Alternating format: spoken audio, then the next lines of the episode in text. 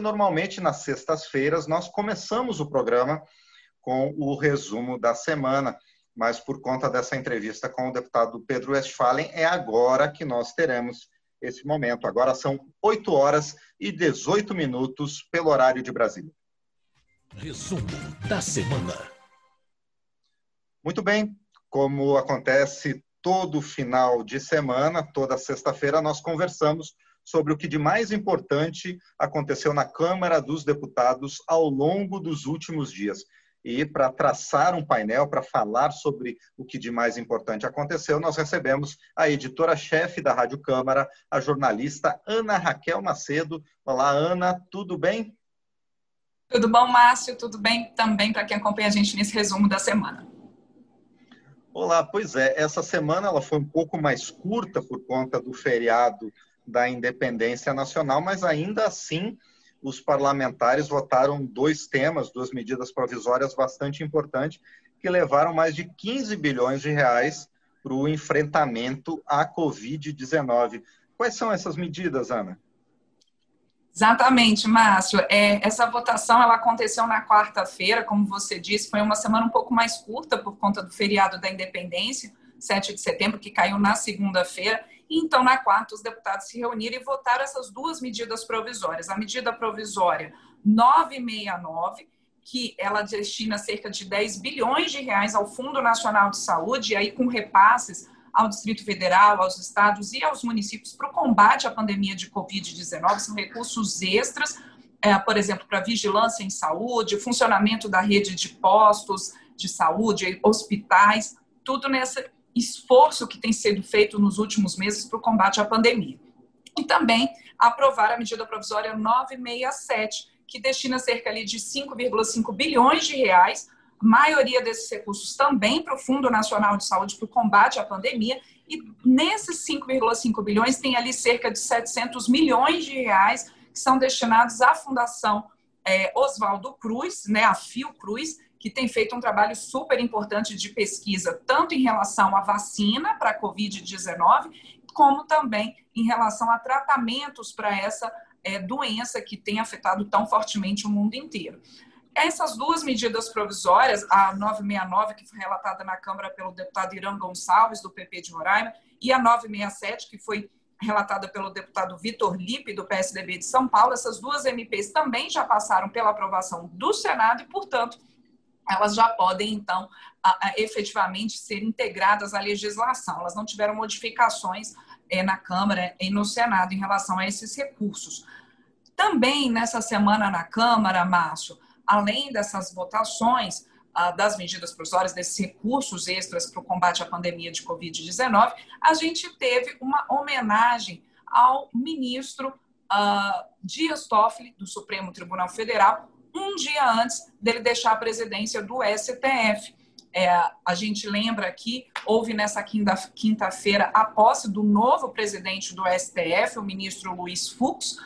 que substitui então Dias Toffoli. Então, portanto, um dia antes, Toffoli recebeu essa homenagem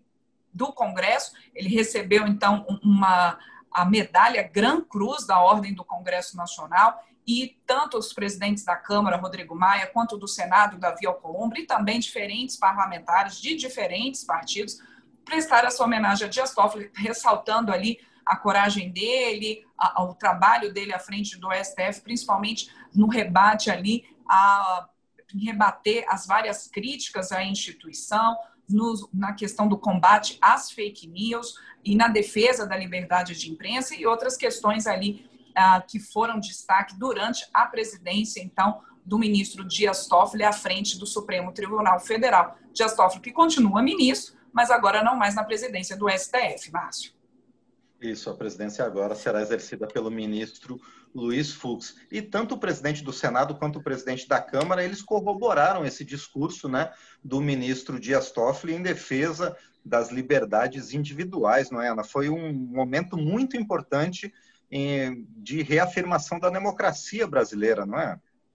Exatamente, defesa das liberdades, mas como tinha até colocado, da liberdade de imprensa, do combate às fake news e do respeito entre os poderes, cada um é, nesse momento ali falando do, da importância dos poderes, o legislativo, o executivo e o judiciário, a serem independentes e harmônicos entre si. E o próprio ministro Dias Toffoli colocou ali um questionamento durante a sessão, durante essa sessão, e, nessa homenagem, falando assim: bom, a quem interessa que os poderes fiquem brigando, não interessa a ninguém, né? não interessa a nação como um todo. O importante é realmente ter essa harmonia entre os poderes e as defesa, a defesa do Estado democrático de direito e das liberdades. Pois é, e, a, e fora da, do plenário, fora das votações e discussões políticas, a Câmara também avançou bastante na questão de discussões a respeito do orçamento, inclusive em defesa da manutenção do orçamento da saúde para o ano que vem, né, no momento em que estaremos, esperamos todos, né, saindo dessa pandemia da Covid-19, não é, Ana? Isso mesmo, Márcio. A gente lembra que a quem acompanha a gente nesse resumo da semana que o governo encaminhou no dia 31 de agosto o orçamento para análise do Congresso, o orçamento de 2021. Um orçamento que ele não tem mais aquela questão de um orçamento de guerra, como teve esse ano, em que não teve ali o cumprimento do teto de gastos, justamente para que houvesse a possibilidade de recursos extras, né, num chamado orçamento de guerra, para o combate à pandemia. No ano que vem, a proposta do governo é que o orçamento não volte a ter o cumprimento do teto de gastos, volte à questão de um maior rigor fiscal e que não haja, então, esse chamado orçamento de guerra. A discussão agora é justamente essa, né, Márcio? Você tem tanto parlamentares ah, questionando ali se, se haverá condições de você manter esse orçamento com tanto rigor fiscal em 2021, e outros que acham que não, que é sim importante você ter esse retorno do cumprimento do teto de gastos, principalmente, e de medidas ali de saneamento de, das contas públicas e de maior rigor fiscal para você promover ali um maior crescimento a partir dos próximos anos, mesmo que continue ainda um déficit nas contas públicas. Bom, como você disse, nessa questão da saúde, o Conselho Nacional de Saúde fez uma entrega de uma carta, né, de um, uma mensagem à, à, comissão externa da Câmara que trata é, de acompanhar as ações né, de combate à Covid-19 e pedindo exatamente isso, que haja no ano que vem a manutenção do orçamento da saúde com recursos extras, a exemplo do que aconteceu esse ano. E o argumento do Conselho Nacional de Saúde, Márcio, é de que embora haja essa expectativa, expectativa de todos, de que a pandemia ela já esteja ali em níveis mais baixos no ano que vem, que haja a possibilidade até em meados do ano que vem de uma vacina, de tratamentos mais eficazes, mas você ainda vai ter um pós-pandemia com uma previsão ainda de uma busca muito grande pelos serviços de saúde, inclusive por outras questões de saúde que não necessariamente relacionadas à pandemia como esse ano muita gente ficou ali receoso de procurar um posto de saúde, de fazer uma cirurgia eletiva, outras questões de saúde, como doenças crônicas, cirurgias, isso tudo pode ter um aumento muito grande no ano que vem, na expectativa e na avaliação do Conselho Nacional de Saúde. Por isso, representantes do Conselho entregaram essa carta a comissão externa, que acompanha essas ações de combate à pandemia de Covid-19, e o presidente da comissão, deputado Dr. Luiz Antônio Teixeira Júnior, do PP do Rio de Janeiro, disse que a comissão está acompanhando de perto essa questão do orçamento da saúde no ano que vem, para saber como que isso vai se dar realmente. E, e é, é, o que você colocou, né, Márcia? Há uma discussão agora, nesse momento, já com a peça orçamentária sob análise dos parlamentares, tanto Câmara quanto Senado, há uma expectativa aí de é, instalação da comissão mista de orçamento para o início dessa peça orçamentária, e aí, claro, também vários setores colocando ali um receio de como é que vão ficar essas contas no ano que vem. A gente teve essa questão do Conselho Nacional de Saúde, Márcio, e teve também uma outra audiência pública nessa semana, audiência virtual, ah, que tratou, por exemplo, é, da Casa de Rui Barbosa, da Fundação Casa de Rui Barbosa em que a presidente da Fundação Casa de Rui Barbosa, Letícia Dornelles, também pediu aos parlamentares apoio e destinação de emendas parlamentares à fundação, que é um importante museu e com muitos arquivos históricos e documentos históricos da política nacional. Então a gente vê esse movimento é, é, se construindo. É sempre natural, né, mas durante a discussão do orçamento, que diferentes setores busquem os parlamentares nesse momento de discussão do orçamento para é, é, ter mudanças, emendas parlamentares, e aí é o que já está acontecendo realmente. A gente lembra, Márcio, que essa questão do orçamento de guerra, até que eu citei aqui na saúde, por exemplo, a gente já tem, nesse ano, ano de 2020, aí a gente não está falando do orçamento de 2021, a gente já tem mais de 500 bilhões de reais ah, destinados e executados como esse orçamento extra para combate à pandemia, né, já são mais de 70% desse orçamento de guerra executados, é, mais na, da metade, ali, pouco mais da metade, é destinado ao pagamento do auxílio emergencial de 600 reais, né, cerca de 254 bilhões de reais já foram autorizados para o pagamento do auxílio emergencial, mas há ali também recursos, por exemplo, 82 bilhões já executados para ajuda a micro e pequenas empresas, com recursos para capital de giro e pagamento de salários. Ali a questão de cerca é, de quase 80 bilhões de reais também para estados e municípios em transferências da União para os estados e municípios, seja em compensação de diminuição da arrecadação e, portanto, diminuição dos fundos de participação de estados e municípios, seja transferência mesmo ali de recursos para o combate à pandemia. Então, tudo isso tem sido feito. Esse orçamento é um orçamento é, de exceção, de guerra, como se colocou. E aí, agora, a expectativa, né, Márcio, nas próximas semanas é saber se essa discussão em relação ao orçamento de 2021, como que ela vai se dar. Se é, realmente vai ser mantida essa ideia, essa proposta do governo de um orçamento em 2021 com cumprimento do teto de gastos e também com mais rigor fiscal.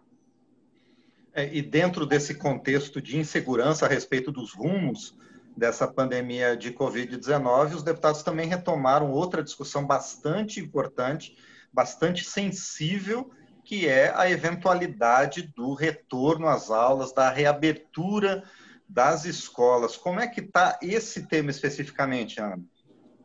Pois é, Márcia, a comissão externa é, que acompanha as ações de combate à pandemia de Covid-19 fez uma audiência pública bastante ampla nessa semana, é, com muitos especialistas, tanto brasileiros quanto também representantes de outros países, para saber como é que está a experiência internacional e a experiência, a expectativa também de estados, municípios em relação ao retorno às aulas. E, e muitos colocaram, Márcio, o seguinte, que seria um momento de se pensar realmente no retorno às aulas com protocolos rígidos de segurança para as famílias, para as crianças e para os próprios trabalhadores da educação, mas levando em conta claras especificidades de cada área, de cada cidade, como é que estão os casos de Covid naquela região, né, e como que pode ser feito, então, esse retorno e de que maneira, é, se respeitando a segurança e a saúde das crianças, dos jovens, das famílias e dos profissionais de educação, mas também levando em consideração isso, que é, muitos colocaram durante essa audiência pública, Márcio, de que se os casos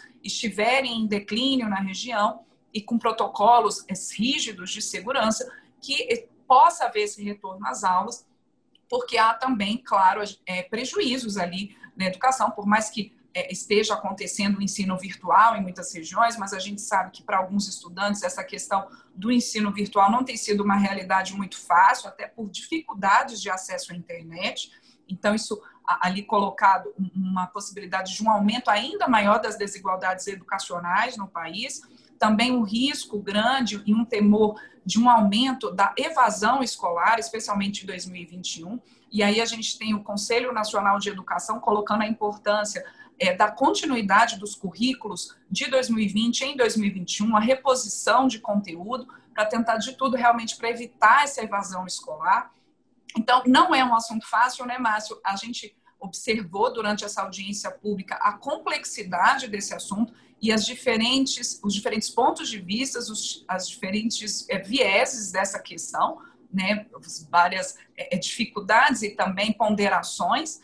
E eu até recomendo, né, Márcia, uma daquelas audiências é, públicas, a, a, comissão externa ela faz várias audiências sobre diferentes temas, e essa é uma daquelas que eu recomendo que quem tiver um tempinho que possa buscar lá no YouTube, no canal da Câmara no YouTube, ou mesmo na página é, é, da Câmara, câmara.leg.br, como que foi essa audiência, escutar ali o que, que cada especialista colocou. A gente teve a participação da representante do Unicef no Brasil, a gente teve representantes da Suécia, de países como Japão, Coreia do Sul, colocando ali é, é, como é que tem sido feito o retorno nesses locais e os próprios dirigentes também estaduais e municipais e os parlamentares colocando suas avaliações e opiniões nesse debate. Eu acho que é um daqueles debates que vale a pena acompanhar na íntegra para quem tiver um tempinho. Se não, pode escutar os nossos podcasts, né, Márcio? Que tem um resumo aí de tudo isso.